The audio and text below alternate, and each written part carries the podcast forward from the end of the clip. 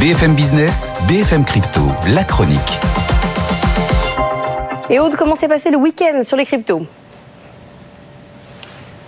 On reste sur un marché relativement euh, stable, même légèrement négatif euh, sur les dernières 24 heures.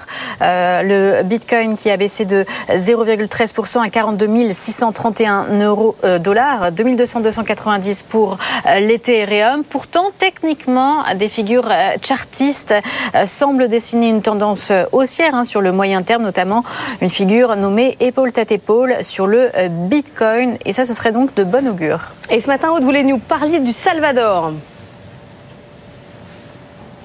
Oui, le Salvador qui euh, salue la réélection euh, de son président euh, Bitcoin. C'est Nayib Bukele, le premier président à avoir donné cours légal au Bitcoin. Il a été réélu cette nuit, enfin c'est ce qu'il annonce, hein, à plus de 87% des voix. C'est un plébiscite. Alors Bukele est ultra populaire dans son pays, mais rendons à César ce qui est à César. C'est aussi sur son action politique, hein, sur la sécurité qu'il a donc été réélu parce qu'il a mis fin à la guerre des gangs.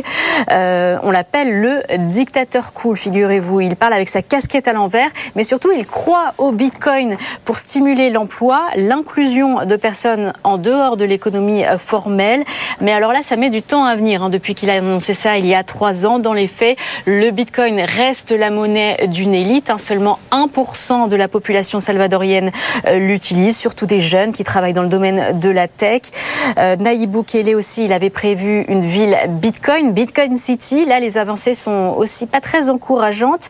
L'idée fondatrice était euh, d'abord que euh, l'énergie géothermique générée par un volcan euh, proche eh bien, puisse alimenter la ville et puisse alimenter aussi les ordinateurs de minage. Mais tout reste encore à construire. Il semblerait que les investisseurs ne se bousculent pas au portillon. Alors là, la bonne nouvelle, c'est qu'il y aura tout un deuxième mandat pour pouvoir construire Bitcoin City au Salvador.